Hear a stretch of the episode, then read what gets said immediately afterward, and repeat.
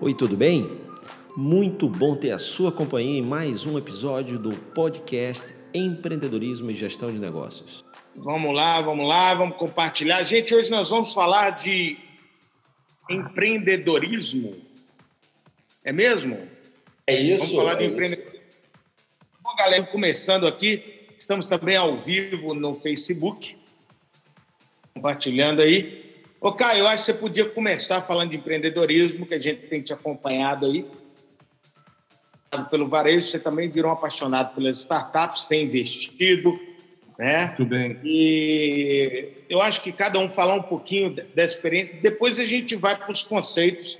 Enquanto isso, você assume a introdução aí, enquanto eu replico para as nossas redes sociais aqui para a galera. O Kepler deve estar chegando aí. Já estou subindo aqui ao vivo também para a gente compartilhar. Muito bem, galera. Muito boa noite para vocês que estão se juntando a gente aqui mais um Varejo Show. É, o tema veio, inclusive, vindo do, da demanda de vocês, né? Da demanda de vocês é, nos nossos últimos episódios aí, capítulos, né? Não lembro agora quem foi, se não me engano foi a Ana que acho que colocou para a gente esse tema. Uh, pois é, né? Eu, eu, eu, defendo uma coisa, a gente discutiu um pouquinho meio superficialmente, é bom a gente abrir esse tema de novo, né? É, quando a gente fala do empreendedorismo, acho que teve uma mudança de papel drástica de empreendedorismo nesses últimos anos, né? E até mesmo as entidades que defendem o empreendedorismo, como o Sebrae, o SESC, etc. e tal, os Senais, eles estão mudando muito o papel em cima disso, né? Então, assim, é, o empreendedorismo era de uma forma simplista, se a gente olhava o que era um empreendedor no passado, ele tinha poucas alternativas, né? Normalmente, a gente falava de empreendedorismo das duas uma, né? O pequeno empreendedor ou ele aquele cara que começava a fazer uma coisa em casa e visava aquilo se transformar numa pequena fábrica um dia, então lá tinha tia que fazia uma compota, uma geleia interessante, aquilo começava a desenvolver, e de outro modo você tinha lá a pessoa que queria montar um pequeno comércio de alguma coisa, né? queria ser um intermediário, um interposto entre quem fabrica e quem compra. E o que a gente está observando nos últimos tempos é que o empreendedorismo mudou. Eu gosto, eu particularmente gosto de usar, que a gente está vivendo tempos de neoempreendedorismo, que é o espírito empreendedor, que acho que o Alecrim vai colocar um pouquinho dessa história também, vou deixar para ele, essa história do espírito empreendedor, mas o, o, empreendedorismo mudou, né? Se a gente conversar com o pessoal hoje que está empreendendo, que está tentando empreender, esse universo de startups, esse modelo de startup, de você começar a buscar os problemas e resolver problemas, é a partir do problema que você cria um produto e não a partir de uma ideia simples, né? Embora boa parte dos produtos surgiram de problemas e boas ideias sobre os problemas, uh, e isso está tomando conta do mercado. Isso também está evoluindo também a forma como a gente pensa o consumo, a forma também como a gente trabalha, as organizações de trabalho mudaram muito por conta das startups, né? As hierarquias, e é isso aí. Eu espero a gente poder abrir o tema para que eu não vá muito tempo e não tome muito tempo, não me aprofunde muito no tema sozinho. Eu vou abrir esse tema para o Alecrim. Alecrim, vamos lá, mestre, para a gente começar enquanto o Fred coloca a mão na massa aqui que, que você acha dessa história de desse modelo de startup que o mercado adota tão facilmente hoje versus o modelo de empreendedorismo tradicional? O que, que você acha que impactou nos últimos anos dessa história, mestre? Bom, é, primeiro, um dos pontos que eu acho fantásticos da, do empreendedorismo via startup é o foco no problema. Ah, eu acho que, basicamente, existe dois tipos de empreendedorismo. Né? O, o motivo do cara empreender ele pode ser por necessidade e por oportunidade. Existem dados, principalmente lá o pessoal do PNUD, o pessoal que faz aplica o Empretec, que mostra que quando você empreende por oportunidade, você tem mais chances do negócio vingar. É, isso, claro, faz todo sentido, porque quando você empreende por necessidade, você está sendo pressionado por uma situação. Vamos uma situação recente, é, você tem mais de 100 mil empresas que fecharam no ano passado no Brasil, empresas fechando, menos emprego, e aí o cara fica desempregado e ele vai empreender. E aí o Sebrae deu um apoio muito grande para o microempreendedor individual, e aí você vira uma CNPJ e você está empreendendo. E naquela necessidade, muitas vezes você não identificou o melhor negócio, você não está preparado para gerir o negócio, porque empreender é uma coisa, ser empresário é outra coisa. E o cara, para tocar bem o negócio, ele tem que entender do empreendedorismo, que é visão, é inovação e, inquietude, mas ele tem que entender de empresário, que é tocar o negócio, porque só ideia, só inovação, se não for bem gerida, o negócio quebra. E aí, por outro lado, aí você vem toda essa reoxigenação do, do mundo do empreendedorismo, por oportunidade baseada num problema, que é, que é startup. Então, é, eu estava essa semana passada num puto evento em Salvador com o pessoal da Câmara do Comércio Brasil Estados Unidos, e eu tive a honra de dividir o palco com o CTO, o Chief Executive Officer, aliás, desculpa, o Chief Technology Officer, né, o chefe de tecnologia. Vai falar bonito assim lá longe, é, viu? Que ele chega e enrola a língua. E, e o cara é o responsável de tecno... ele é responsável por tecnologia para a América Latina da IBM.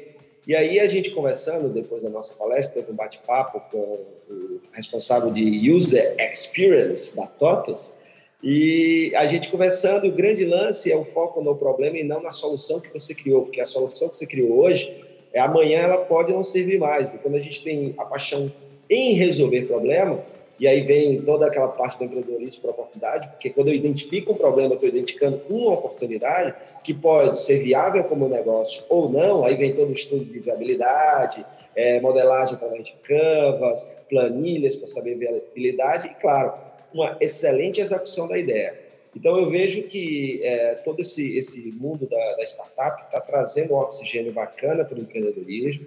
Lembre-se, startup é um negócio, é uma empresa que está sendo montada, às vezes as pessoas esquecem disso, e aí tem toda, toda o ambiente e a cultura que a empresa precisa ter para vencer através de uma boa ideia e de bons talentos dentro do negócio. Muito bem, bacana demais. É, eu, eu tenho acompanhado, eu como empreendedor, já montei vários negócios, mas sempre que a gente abriu um negócio, era aquele pensamento de montar o que, que eu vou montar para ganhar dinheiro. É, nós fomos criados culturalmente, os empreendedores, a buscar soluções para nós mesmos, né, para poder melhorar de vida, para poder. O que está dando dinheiro? As pessoas ainda me perguntam, Fred, o que, que, é dinheiro? O que, que é legal? Caio, você está bem aí, cara? Estou ótimo. o que está dando dinheiro? O que está acontecendo? E, e eu ainda ouço muito isso. E eu acho que a pergunta é justamente ao contrário. A cultura empreendedora das startups traz uma maneira nova de se pensar, um, um, um novo mindset, né? Um, uma nova configuração mental para poder se montar negócios. Então, ao invés de você preocupar o que, que eu vou fazer para resolver meu problema de dinheiro, você vai é, resolver, você vai procurar resolver o problema das pessoas para que a consequência seja, seja que você ganhe dinheiro com isso. Então, o que antes a gente montava com o fim de ganhar dinheiro, hoje o fim é ajudar pessoas, né? E o dinheiro passa a ter outra característica, passa a ser uma recompensa pela sua competência, pela sua maneira de trabalhar. Então, essa cultura que os jovens que as startups estão trazendo para o mundo do, do, do, varejo também, né? tem contribuído muito com a. E, e, é claro que vai ter uma dificuldade muito grande, porque muda totalmente a maneira de pensar e de dizer. Então, assim, eu compartilho esse bem na base, né? É, de uma forma é, bem inicial, eu acho que conceitualmente a gente está. O Alecrim tem dois, ou seja, a gente está reaprendendo a empreender.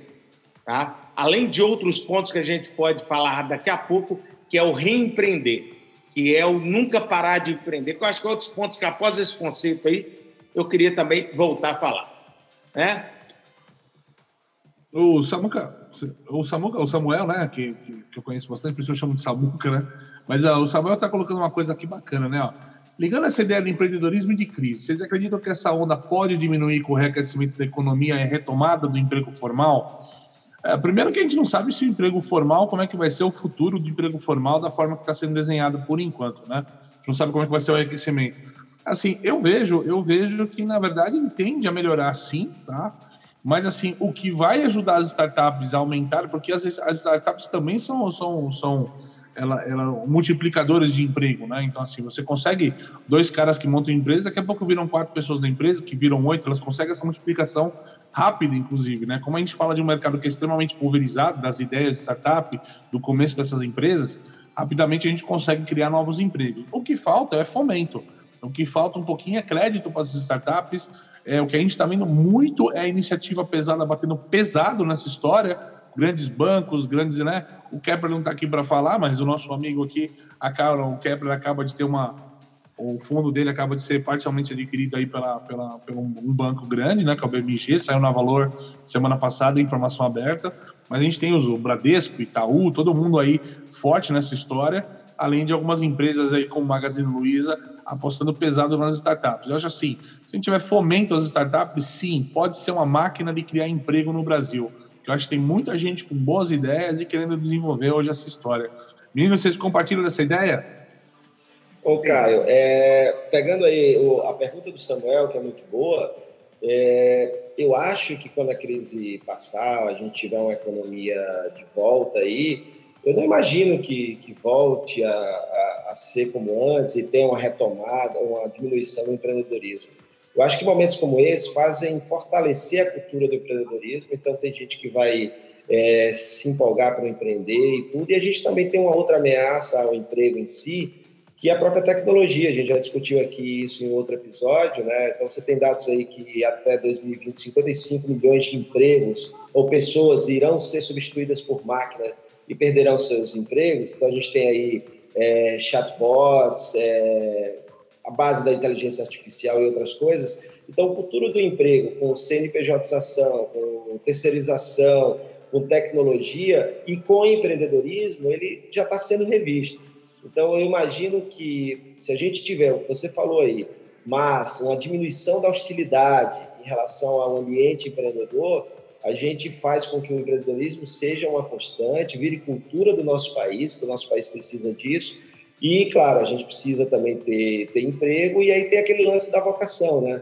Ah, como eu falei no início, você tem empreendedorismo por oportunidade, por necessidade, e o cara que vai por necessidade nem sempre tem vocação para empreender e para ser empresário. Quando você tem empreendedorismo e você tem emprego, o cara que tem vocação para ser um excelente funcionário, né, praticar o empreendedorismo interno, ele vai ser um excelente funcionário. O cara que tem habilidade e vocação para empreender, ele vai ser empreendedor. Poxa, você concorda é, com essa história? É, é isso aí. Eu, eu, eu acho que o primeiro ponto é entender que empreendedorismo pode ser interno também. E a gente pode falar nisso, eu tenho alguns exemplos que são muito bacanas. Tá? Mas dentro dessa linha, eu quero lembrar, até citar eu, o Fred falando termo inglês, né? Porque eu evito, mas sempre que eu falo, eu tento é, fazer o translate. Mas uma coisa bacana que a gente tem que tratar dentro dessa linha. Pausa filosófica. Você sempre tenta é. não falar inglês, mas toda Quando vez que pode ser translate. É. Uma coisa importante é que 90% das empresas brasileiras, gente, elas, elas não estão nessa fase efetiva de tecnologia. Tá? Eu, os varejos que eu visito, que eu gosto, os pequenos, que são carentes, eles fazem fluxo de caixa na mão. E varejos que faturam dinheiro. Então, a, eu estou muito mais preocupado com a cultura da startup para que esse cara Repense o seu negócio, preocupado com quem entra dentro do negócio e não com ele.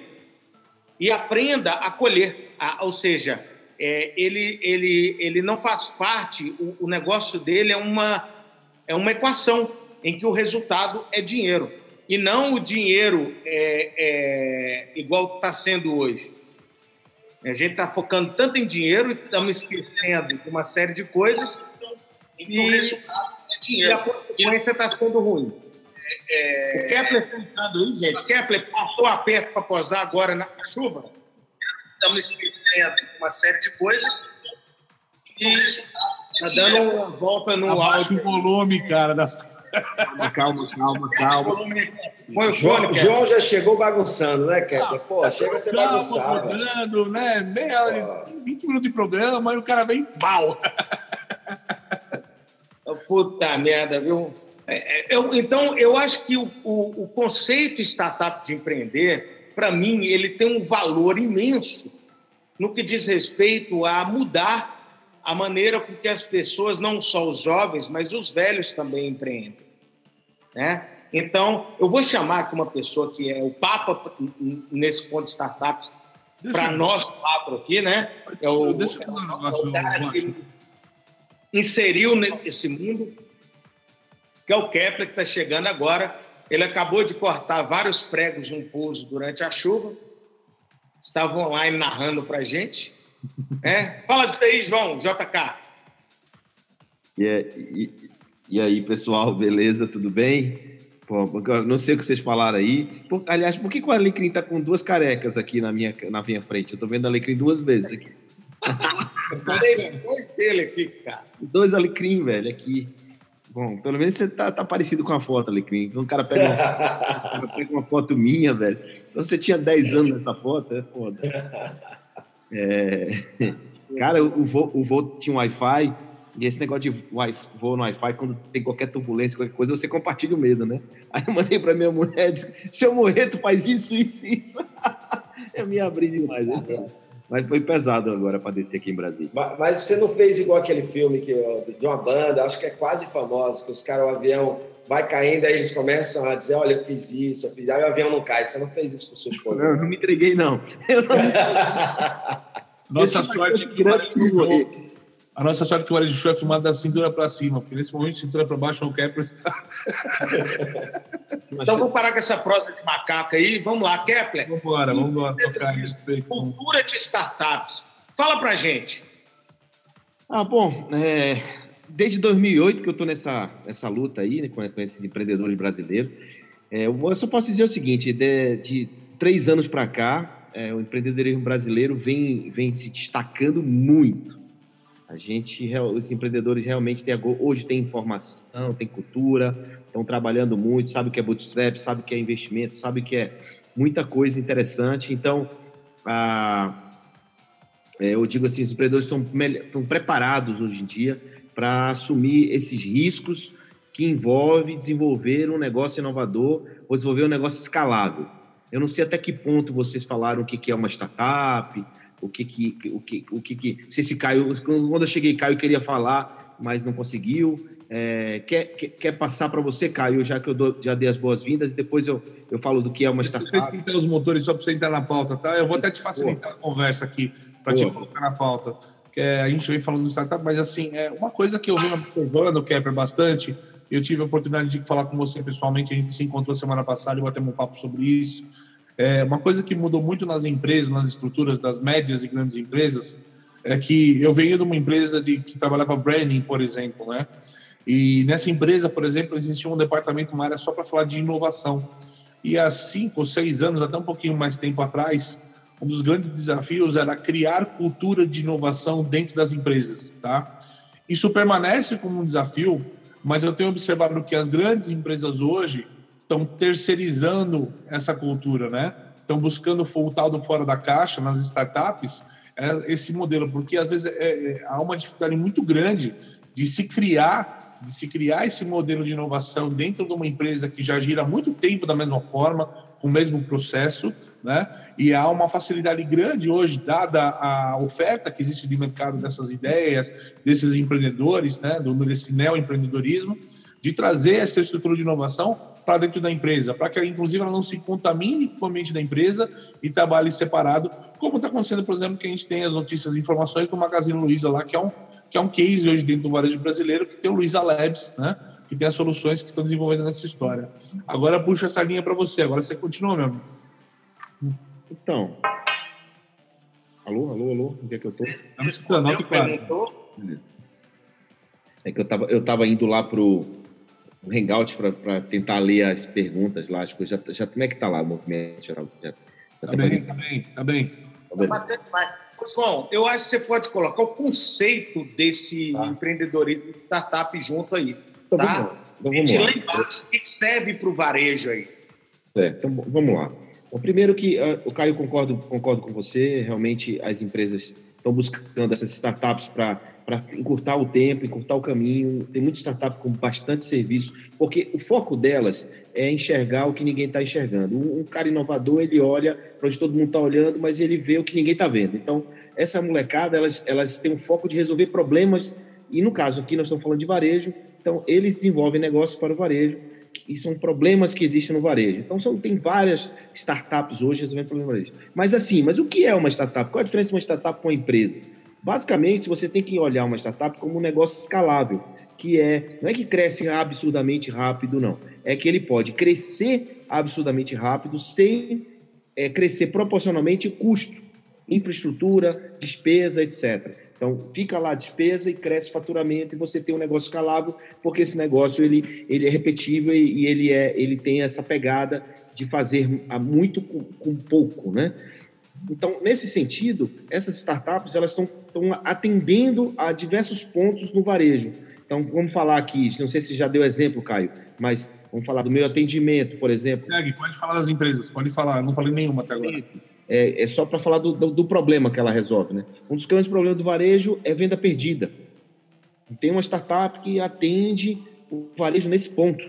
Né? De, poxa, o cliente chega, vai embora e não compra nada, ninguém sabe quem ele é. No, no, porque no online é fácil você capturar, é, descobrir que é um cara no carrinho, abandono de carrinho e tal. Mas e, e numa loja física? Como é que você faz isso? Então, isso é um problema e um, e um jovem desenvolveu, do Ceará, inclusive, desenvolveu uma solução que atende especificamente a esse ponto.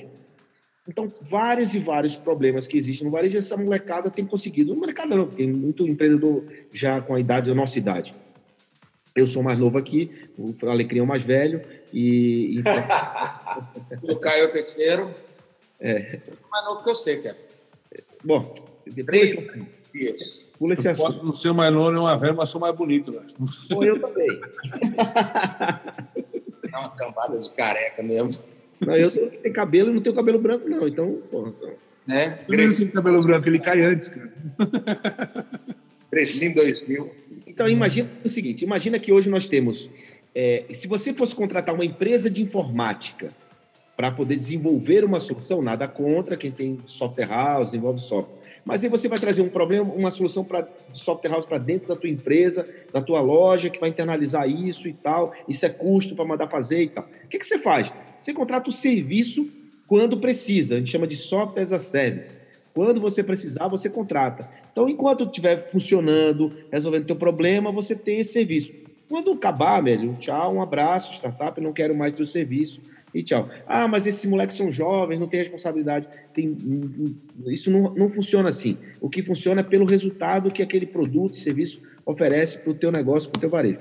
Então, as startups, elas têm, elas têm atendido não só o segmento varejo, mas como vários segmentos, é, em relação a oportunidades e brechas de problemas que existem com suas soluções.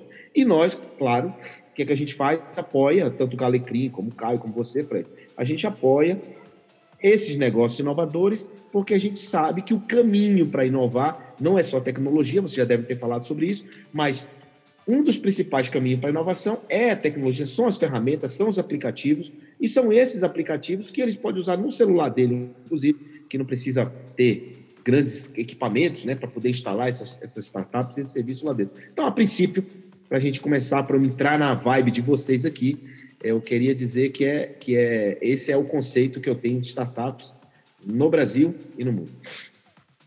Já passou estresse no voo? Já, já, tô tranquilo.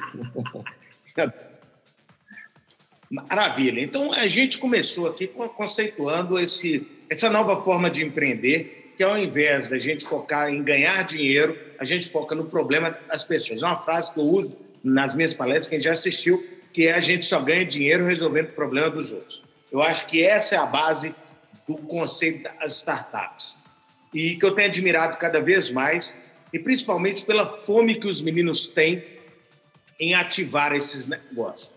Agora, além de empreender, eu tenho notado que as empresas elas não podem parar de crescer, ou seja, elas não podem mais parar de empreender para administrar porque a, a, a empresa, é, vamos, vamos supor, até pouco tempo atrás, o cara crescia um pouco, ele tinha que cuidar daquilo ali e meio que ele parava de empreender a empresa para usufruir daquilo tudo que ele plantou ali atrás e, e de, aí passa só a administrar, ele para de empreender. E eu, o que eu tenho notado é que essas empresas elas estão sendo engolidas muito rápidas por uma correnteza, né? Ou seja, o cara ele não pode parar de empreender nunca. Eu acho que ele tem que criar uma mão agora que ele consiga administrar e ele consiga empreender ao mesmo tempo. Na verdade, eu fiz essa, essa, essa, encheção de linguiça aqui para contextualizar e eu queria chamar o Caio para conversar sobre isso aí, sobre o não parar de empreender mais. Caio, como é que é a sua opinião sobre isso aí, meu querido? Cara, eu concordo com você. Eu discordo que, assim, vamos lá, eu acho que, tem, eu acho que a gente está mudando essa cabeça, essa mentalidade um pouquinho. Muita empresa fala em PDCA, que é o processo contínuo, né? De reciclagem, de revisar. Mas eu acho que um, dos grandes trunfos aí que a gente trouxe com, com, com, as startups, com o empreendedorismo, que eu acho que não precisa, podemos falar até um pouquinho atrás, viu, cara? Eu acho que o pessoal do e-commerce, se for nesses primeiros. A gente está falando de startup de app, de coisas assim e tal. Mas eu acho assim, a gente olha, pode olhar esse processo das startups lá no começo dessa história de e-commerce, né? Lá no meio dos anos 90, tá? quando começou a esquentar um pouco mais esse assunto, aí pelo começo dos anos 2000, né? Então você vê que era um pessoal que não parava de reinventar a roda, né, cara? E o que a gente está vendo hoje é o seguinte: você pega uma rede social, algo que está na moda, o Carlinhos colocou aqui a velocidade da tecnologia, né, cara? Como isso passa rápido, né? Então a gente está aprendendo a duras penas que não dá para ficar estacionado, né? Eu acho que aqui, eu estava falando com o pessoal na semana passada em reunião, que assim, sinceramente falando, eu acho que ninguém, é, ninguém gosta de mudança, né, cara? Se fosse possível, todo mundo aprenderia alguma coisa, ficasse a vida inteira fazendo aquilo daquela maneira, seria ótimo para todo mundo, né? O gostar de aprender é uma coisa, mas ter a necessidade de se reinventar todo dia, vamos convenhamos a todos aqui, é um fardo, é pesado, é difícil, né? Você se manter atualizado o tempo todo com essa avalanche de informação que tem, que essa avalanche de informação desencadeia modelos, processos cada vez mais rápidos aí, né? e o que, que é bom e parece ser um caminho de investimento hoje, daqui seis meses ninguém mais fala sobre o assunto, né? Então, assim, essas coisas mudam muito rápido. Agora, eu concordo com você, não pode parar de empreender, e eu queria puxar, que você puxasse depois o assunto para a gente, pessoal, que é nós discutirmos aqui, que é um assunto que eu gosto muito dentro desse tema do empreendedorismo, que você falou lá no começo, que esse intraempreendedorismo, né, que é o que empre, empreender não significa ter a própria empresa, né? E eu queria desenvolver com vocês depois esse, esse tema também. É isso aí. Então vamos lá, Alecrim, complementa esse assunto aí, principalmente voltado ao pequeno negócio, né? Como é que é o nome que você falou, cara? CPDA, porque o povo dos pequenos sabe que bicho é esse, não. Como é que é, o é, é, vamos lá. É um processo, para simplificar a conversa, é um processo que você revê, tem sempre o seu processo e sempre volta ao começo dele, sempre revisitando se alguma coisa possível a mudança, se alguma coisa. Exatamente para que as coisas não fiquem deixadas a esmo. Né? Então a gente está sempre revisitando os processos. É um processo contínuo de trabalho onde você revisita desde o começo da cadeia e você vai verificando se alguma coisa pode ser modificada, otimizada. Coloca esse nome aí que é legal aí para a turma dos pequenos estudar, porque processo é muito importante para as empresas funcionarem direito. Alecrim, vamos lá. Bom, é, eu, eu, eu, vejo o seguinte, cara. É, quando a gente fala em empreendedorismo, é, muitas vezes as pessoas confundem empreendedorismo com a inovação e aí falam tem que empreender como se estivesse falando tem que inovar. É, eu acho que a inovação ela faz parte do modelo mental do, do empreendedor. Ele está sempre é um ser inquieto, é, mas tem outras características que é a visão de futuro, a enxergar oportunidades. Mas eu diria uma inquietude que faz, por exemplo, não necessariamente ele inovar, mas ele acompanhar, por exemplo, fazer um ciclo do PDCA que o Caio está falando aí. Ele está tão inquieto para saber se ele está entregando melhor que ele fica acompanhando, checando e rechecando seus processos para saber o que é que é, se há falhas, se como garantir que a entrega seja seja aquilo que ele prometeu. Mas é, quando a gente fala em inovação dentro do, do empreendedorismo, aí tem, tem um cuidado que eu acho importante. Né? Eu estava conversando com uns amigos, é, eu, eu, tenho uma brincadeira que é DVD, né? Direção, Velocidade e Disciplina. Quando a empresa é grande e ela já tem uma reputação bacana no mercado, é, e ela tem resultados, uma base de clientes muito boa, de fãs, é, é, ela, a velocidade da mudança, seja ela qual for, ela precisa ser muito bem pensada. Um, um amigo lá em São José do Rio Preto, ele tem uma casa de pão de queijo lá muito bacana, ele disse que é, o cara que já está com a base boa de clientes, com reputação boa, é como se fosse uma jamanta carregada. Essa carga é a reputação, é a base de clientes. E o cara que está começando agora é como se fosse uma caminhonetezinha vazia. Então, é claro que a caminhonete vazia ela pode fazer um movimento brusco e rápido, enquanto que o grande ele vai fazer o movimento, mas ele tem que ir devagar para não perder com a inovação, com a, é, a mudança que ele quer, tudo que ele construiu. É, então, por isso que é importante. A gente fala muito em, em modelo ágil, em métodos ágeis, gestão ágil, líder ágil, né, que está na moda, que é mais uma, a, uma forma de se inspirar no mundo da tecnologia. A startup está influenciando a forma de empreender, a forma de gerenciar negócios e trazendo termos, Scrum, Sprints, é, métodos um monte de coisa que está vindo para o mundo das, das, dos pequenos negócios, médios e grandes. Mas eu acho que tem que ter um cuidado nisso a, a inovação ela não pode vir pela inovação. Né? Então, ela tem, tem um propósito que é aquele que a gente falou no começo, que é resolver um problema de alguém. E aí, para inovar, você tem que ou sentir a dor na sua pele ou calçar o sapato de outras pessoas, ou seja, sentir o que os outros estão sentindo. Maravilha! Kepler, já complementa aí para a gente já ir falar também para o intraempreendedorismo aí, que é legal, e etc. E o cara que vai ter que empreender depois dos 40 anos, que a psicologia ensina e mostra que o nosso poder de ativação cai muito. É verdade, Kepler? Eu sei que já está aí no 6.0, você está conservado. Fred, eu não consegui entender, porque para mim, eu não sei se a minha voz está chegando certo aí, está picando aqui para mim. Vocês, vocês estão me ouvindo bem? Agora sim. Sim. Sim. sim. Não. Agora, qual, qual, foi a pergunta, então? Eita, só. Gente, oh.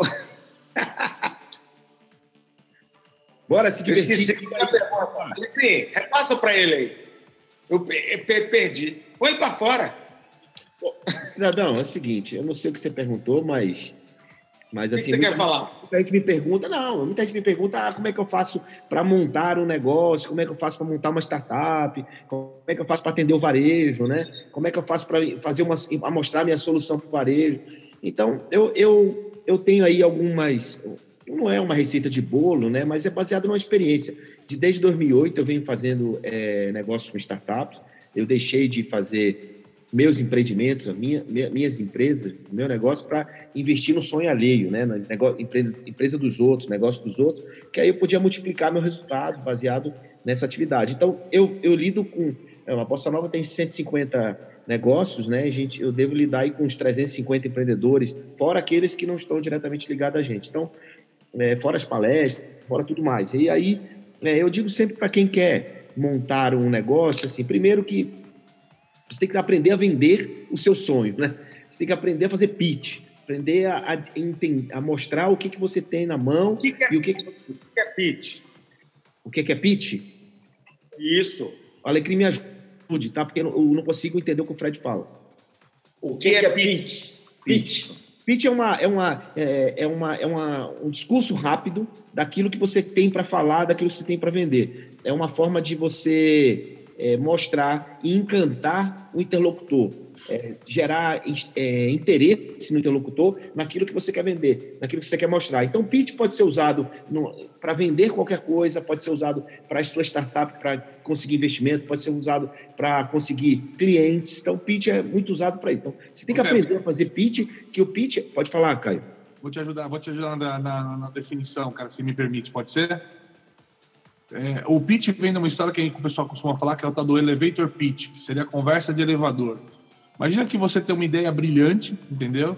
E você está no térreo de um prédio, e aí você entra no, elevador com o cara que você gostaria de vir na ideia. Sei lá, você quer participar, fazer uma coisa no supermercado, e de repente você toma um elevador com a Billy Diniz, entendeu? Sei lá, um cara do mercado. Você tem só aquela jornada no elevador, aqueles momentinhos, para convencer o cara de que a sua ideia é fantástica. Né? Então, por isso que a gente fala que o pitch tem essa conversa de ser rápido, às vezes quando a gente vai nos eventos e tudo mais, que é o elevator pitch, né? Essa conversa de elevador. Então, por que uma conversa de alguns minutinhos, dois, três minutos, como é que você consegue vender sua ideia em dois, três minutos? Por isso que é a pegada do pitch. Manda bala, meu amigo. Então, mas é, é o, pitch vem de arremesso, né? vem de, do beisebol, na verdade, né? Vem bem antes do elevador. Mas é, o elevador foi bem, foi bem, bem lembrado para Tá bom, gente. Vamos embora. Senão o povo apite. Pronto. Vai. então, assim, primeiro você tem que fazer com que as pessoas entendam que o teu sonho, apesar de ser intangível, o teu projeto, muitas vezes, startup não dá para pegar, não é mesa, cadeira, é difícil você conseguir provar que aquilo é uma coisa é, viável, então você tem que tornar de alguma forma mostrar que é tangível, que é possível, que dá para que dá para de forma que, a, que quem está conversando com você entenda aquilo que você está querendo mostrar. Então uma startup ela precisa é, se provar e como é o problema, e aí como é que o mercado enxerga esse problema, como é que ela cobra pelo problema, então assim, eu chamo de tornar o negócio tangível. Você tem que começar pequeno, logicamente sonhar grande, mas começar pequeno, no sentido de, de ter a, a, a, a as etapas, né? mostrar bem claramente a, escada que você vai subir até onde você quer atingir. Pô, você tem uma estrutura pequena, enxuta, duas pessoas, três pessoas, não queira montar um negócio gigantesco, porque não é o perfil de uma startup isso. Então, pense no problema, ache a solução, monta uma apresentação disso, faça de preferência um Canva, um, um, um, monta uma, uma modelagem disso que você quer fazer, um planejamento pequeno. E aí, cara, vai em frente, projete, faça a projeção desse, desse serviço, quanto vai custar, quanto, como você vai receber, como você vai ganhar. Trabalhe na divulgação desse negócio, né? É, nos canais adequados para que e, e, e, antes da divulgação, né, valide, né? Então, a validação é quando o primeiro cliente paga, não é uma pesquisa, ah, será que eu vou usar? Não. Quem que foi? Tem um cara pagando? Tem. Então, isso é uma validação de mercado que a gente chama. E depois divulgue e gera engajamento, mais pessoas pegam um Caio Camargo para falar de você não falando de varejo, pede para o Alecrim para falar no, no, no blog, no, no, no, podcast dele, que é sensacional. Hub para varejo também, amigo. Hã? No Hub também, no Hub a gente fala. Hub para varejo também. E aí, depois disso, né? Depois que você tiver cliente e tal, para crescer isso, você vai precisar de investimento. E aí, nessa hora, você fala comigo. Já tem gente aí querendo investimento aí que eu tô vendo aí, ó. O Maurício, que é da ferramenta que a gente está usando, já quer falar com você aí, ó. Cadê? Vendo, já botou ali, ó. Vai estar tá lá no Gramado Summit falando com você. Aonde é que está isso?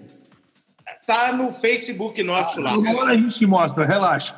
Uma hora, uma hora você vai ver. Tá bom. Então, chega, prochegue aí. Pois é, são 9 e 11. Gente, o que, que aconteceu no varejo a semana? Se você tem alguma pergunta sobre empreendedorismo, startup, modelo novo, modelo antigo, formule a pergunta, manda para a galera aqui. Enquanto isso, a gente está conversando sobre os acontecimentos da semana. Olha, Cris, você postou um vídeo hoje lá, eu, eu, eu não sei se é igual a dificuldade de empreender no Brasil. É, eu acho que vem muito a calhar esse vídeo. É, hoje nós, nós, temos uma dificuldade muito grande, muita burocracia é, envolvendo, mas ao mesmo tempo nós vivemos a melhor época para empreender. Nunca teve tanta ferramenta, nunca teve tanto conhecimento disponível no nosso país para empreender. Então, ao mesmo tempo que a gente tem um momento favorável por conhecimento, por ferramentas, por modelos né, mais assertivos, a gente tem um país que atrapalha. Qual que é o papo para isso? Alecrim, entra aí se assistiu o vídeo, conta um pouquinho da história. Oh, é um vídeo de um empresário de São Paulo que ele mostra as dificuldades de empreender. Né? Então, ele já começa, para o negócio começar a funcionar, então ele mostra lá um painel com a quantidade enorme, mais de 10 é, certidões que o cara tem que ter para poder começar a funcionar. E aí depois ele vai mostrando todo o processo é, produtivo e de entrega. E uma coisa interessante do vídeo é a, a, loucura que é o nosso sistema fiscal e tributário, né, cara? Porque é, ele não tem como dar um preço é, rapidamente para um, cliente, porque dependendo de onde o cliente esteja pedindo, é uma alíquota diferente e aí tem que fazer um cálculo diferente. E, além disso, você tem um, a parte lá da antecipação né, tributária, que é a diferença de impostos é, entre um Estado, o Estado que está entregando, o Estado que está recebendo, que o empreendedor tem que pagar antecipado antes mesmo até de entregar e de receber o produto.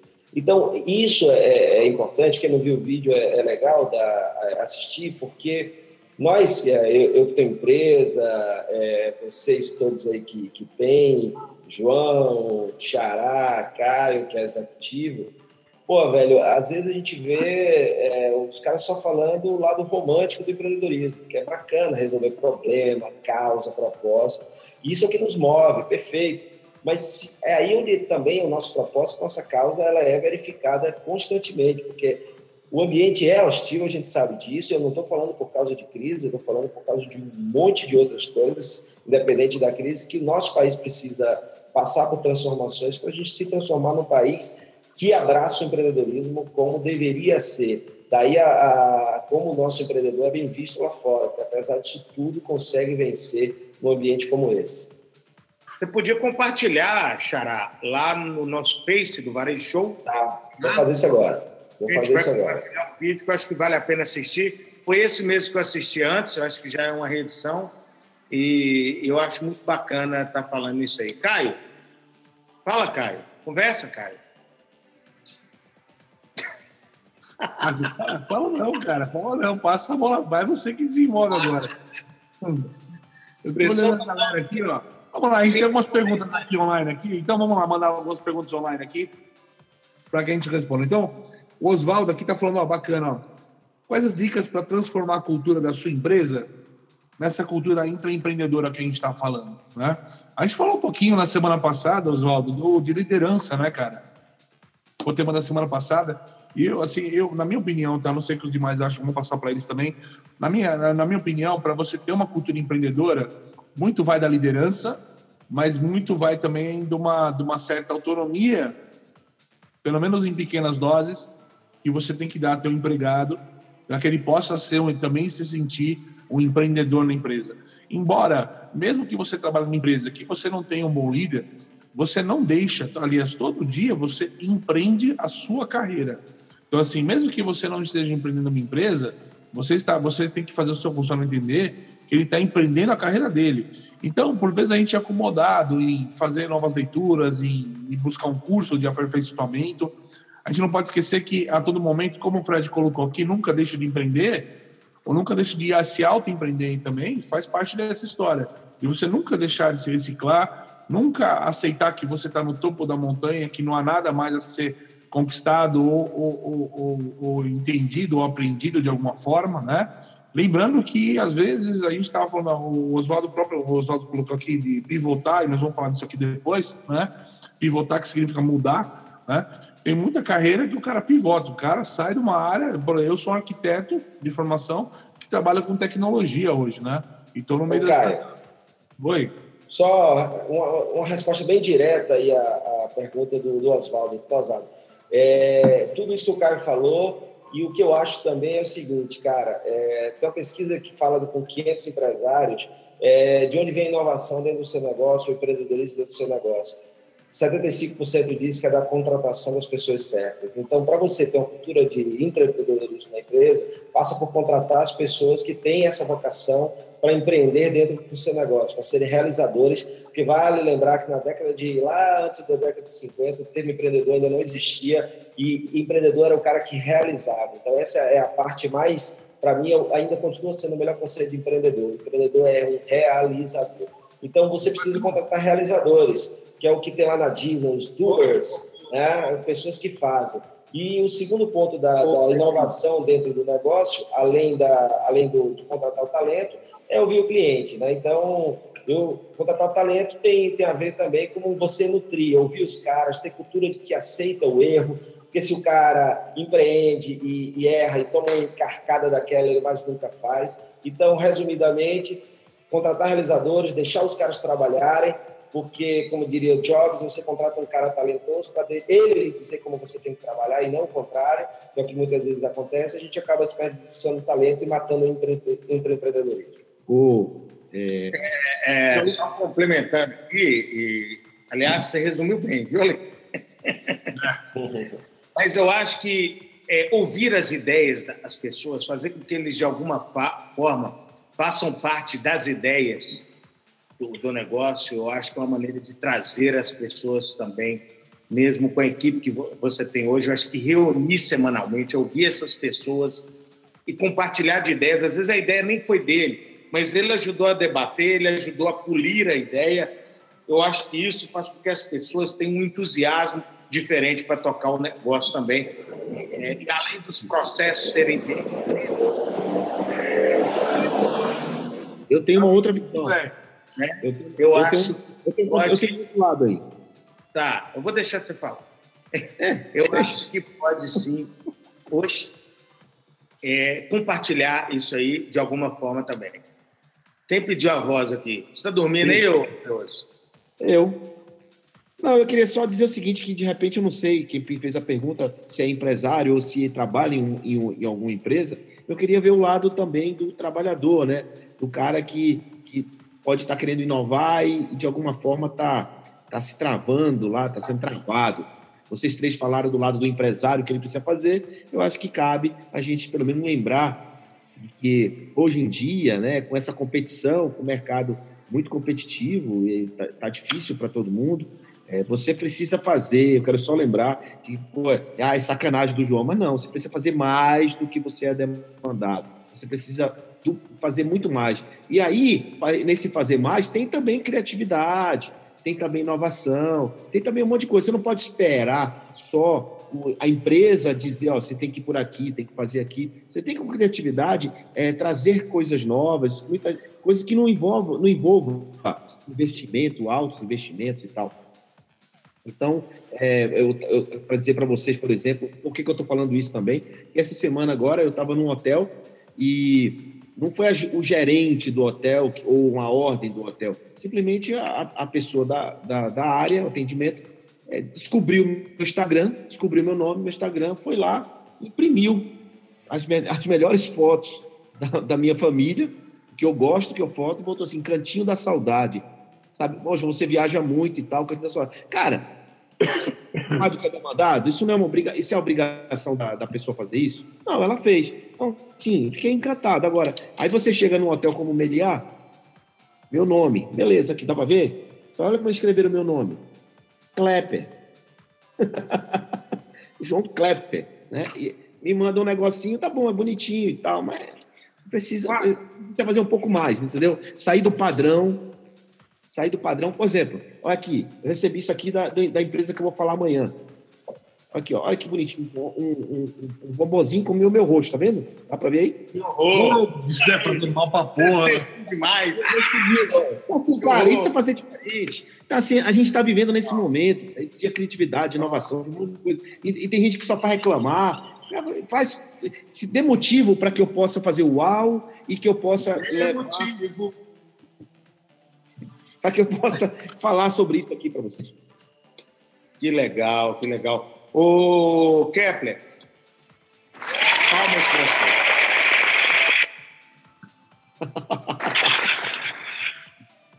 Deixa de onda. Era aí que eu acho que saiu aqui do ângulo aqui. É, Eu ia te perguntar uma coisa sobre essa parte de empreender, mas eu, eu acho que a gente pode começar para o finalmente. A gente tem mais perguntas. Qual que é o tema da semana que vem? A gente pode entrar em votação aí com a galera também, né? É... ô, ô, não me chama de grosso, não. Não é você, não, é o Alecrim, caceta. O que, que ele fez com você? Ele puxou só. Nossa, aí. Qual vai ser o tema da semana que vem. Galera, Galera, tema da semana que vem, por favor. Vamos votar. A gente já falou de empreendedorismo, falando de liderança. Tinha outro tema. Eu, eu- eu- eu vi um tema muito interessante. Eu- eu- a, a dependência dos, dos anunciantes de Google, Facebook e tal em relação ao marketing digital. Pode ser? É muito focado? Oi? A, a grande, a grande dependência que existe hoje no marketing digital de Google, Facebook, etc. E, e, e o- o- as grandes, os varejos e tal estão Eu acho, ô, ô, João, eu acho que a gente podia pegar. Pode ampliar. Marketing Podia digital- pegar é legal. Publicidade de nicho, publicidade digital, marketing. É legal, sim. Vamos abrir para É, a marketing dependência de Google é mais fácil de fazer, né? Era igual a dependência da Rede Globo antes. É fácil fazer, ponho lá e pronto. Eu acho É, que, que acha? a gente, acho que a gente pode pegar a ideia do João e dar uma ampliada para é, modelos de negócio ou segmentos que não evoluíram, né? É, ou evoluíram pouco, ou estão presos a uma situação que, por exemplo, o mundo da propaganda que dependia diretamente de anúncios, de TV, alguns digitalizaram, mas aí essa, essa transição os caras acabaram dependentes de Facebook, Google, ou seja, falar de uma forma geral acho que é bacana, a ideia do João é muito boa. Novas formas de comunicar no varejo, o que vocês acham? Acho bom, eu acho que a gente podia fazer, sabe o quê, Fred? A gente podia cada um trazer uma ferramenta, cada um trazer uma dica, e aí a gente podia dar aí umas seis dicas, dez dicas é, de ferramentas e de negócios para poder utilizar para comunicação, para divulgação. Ah, você fala isso porque você já tem suas duas, né, cara? Aí você vem fazer jabá aqui é, para vender seus tá doido, viu, caralho? Aí, Alecrim, ele vem para vender ele não paga para nós. É, é, essa que acontece.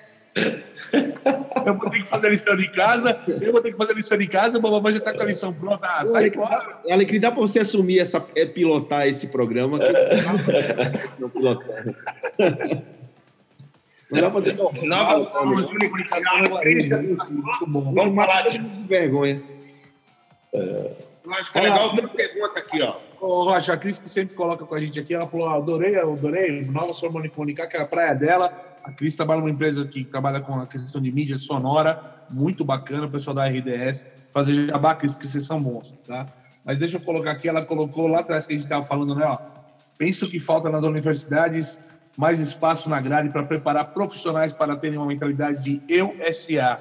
Olha que legal. Mesmo trabalhando para os outros, a qualidade de entrega de cada um faz a diferença. Funcionário que vê o seu modo como mercadoria é o primeiro passo para se tornar um empreendedor. Muito bem. Cara, eu acho que cabe um assunto só sobre intraempreendedorismo. Na linha que eu falei, ela foi bem na linha que eu falei.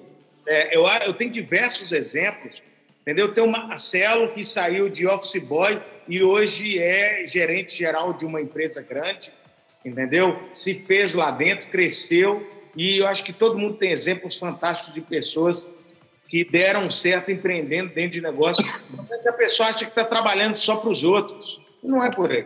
Empreender, é? empreender, empreender é comportamento, rapaz. É o comportamento da pessoa dentro da, onde ela estiver, não é? Ou é empregado, ou é no seu negócio. É comportamento, cara. Atitude em relação a como enfrentar problemas, como desafiar, é, ultrapassar barreiras. A história. Mas do... é e, e, João, e antes de, de, enfrentar problemas, é conseguir ligar os pontos e enxergar os problemas, né? Porque ah, é. muitas vezes. É o pior ainda. Tá é antes disso, né? É antes disso. Pois é, então vamos falar em novas formas de comunicação. O Flávio até chamou a atenção para não prender em marketing digital. Eu acredito no marketing, eu acho que digital é um dos canais, é um dos pontos. Né? Hoje a gente tem um sério problema de fluxo de. É, de aproveitamento de fluxo de loja em shopping centers, que eu acho que é mal utilizado as vitrines, tem uma série de coisas que a gente pode estar falando aí como comunicação efetiva para o varejo na próxima semana. Né? Então vamos aí para finalmente, eu já vou aqui já me despedindo de todo mundo. Obrigado por todo mundo estar aqui. Se você gostou, compartilhe. Semana que vem a gente está aí com esse tema bacana que é novas formas de comunicar para o varejo. Existe uma revolução na forma de comunicar. Então, eu vou me despedindo aqui, deixando um beijo para vocês. Curta, compartilhe o canal, que é, é muito bacana o que a gente faz por paixão. Vai lá, Caio. Muito bem, galera. Muito obrigado pela audiência fantástica hoje, né? A gente está no YouTube, a gente também está no Facebook, estamos monitorando aqui, então o número foi espetacular. Agradeço muito a todo mundo que está assistindo a gente. Se você já viu a gente em outras vezes, agradeço por estar voltando. Se é a primeira vez que você caiu aquele paraquedas sem saber o que é essa loucura. Esse aqui já é o sexto, pessoal, o sexto, né? Esse aqui já é o, o, sétimo, esse aqui é o sétimo. Esse é o sétimo episódio do Varejo Show. Toda segunda-feira, às oito e meia, você vai encontrar eu e esses malucos aqui, o Fred Rocha, Fred Alecrim, João Kepler, discutindo um tema por semana, sempre para pegar o pessoal do varejo, empreendedorismo, é isso aí. Cara, espero ver vocês mais aqui. É isso aí. Muito obrigado, pessoal. Até semana que vem. Ah, oh, peraí, pode deixar. Peraí, rapidinho, esqueci. É, a partir da semana que vem a gente começa com o teaser. Tem, canal, tem um canal novo que eu estou montando com Branquinho, que a gente vai estar tá lançando, que chama Doutores do Varejo, para mandar pergunta e a gente responder no ar. Vai ser bem bacana também, pessoal. Bora. Ao jabá, o jabá, o jabá. Vai, Nunca faz, né? Bom, eu quero é, mandar um abraço para todo mundo, agradecer a presença. O Caio já falou aí da, das pessoas que estavam presentes aqui. Agradecer demais todos vocês. Estamos aqui toda segunda-feira e amanhã, quem estiver em Brasília, vou estar com a N Produções também aqui, um evento bem bacana, um seminário de vendas. Vamos juntos para esse Brasil fora, afora e, e trabalhando e, e compartilhando conteúdo, conhecimento e melhores práticas e experiências. É o que a gente faz. Valeu! Show de bola, é isso aí, gente. Estamos finalizando. Alecrim. Ah, tô zoando. Desculpa. ai, ai. Então, só, só agradecer. A vida é foda. Só, só agradecer, agradecer aí a mais uma oportunidade de estar com esses três caras aí que eu admiro, sou fã e o melhor de tudo, sou, tenho como amigos. Kepler, que bom que você conseguiu chegar. E semana que vem, na terça-feira, eu estou em Vitória Espírito Santo. Quem for de lá, conhecer alguém de lá. Palestra no, no Teatro da UFS, lá com o pessoal do Sebrae. Tendências e inovações para o varejo. Vai ser uma palestra muito bacana. Se estiver por lá, vai ser pela manhã. E eu te aguardo lá e obrigado pela sua companhia e pelas dicas, compartilhar aí as ideias e valeu, ótima semana com excelentes vendas e muita saúde. E aí, gostou? Quer comentar o episódio de hoje? Então me marca em sua rede social preferida. O meu perfil é Fred Alecrim. Se quiser sugerir algum tema ou fazer alguma pergunta, manda um e-mail para fredalecrim@fredalecrim.com.br. Se você ainda não assinou esse podcast, vai lá e assina, porque assim você não perde nenhum episódio. E claro, compartilha nas suas redes para que mais pessoas possam ter acesso a esse canal. Se você quer mais conteúdo, acesse o meu blog fredalecrim.com.br e assina também o meu canal no YouTube, youtube.com/fredalecrim. Obrigado pela sua companhia, forte abraço, sucesso, valeu!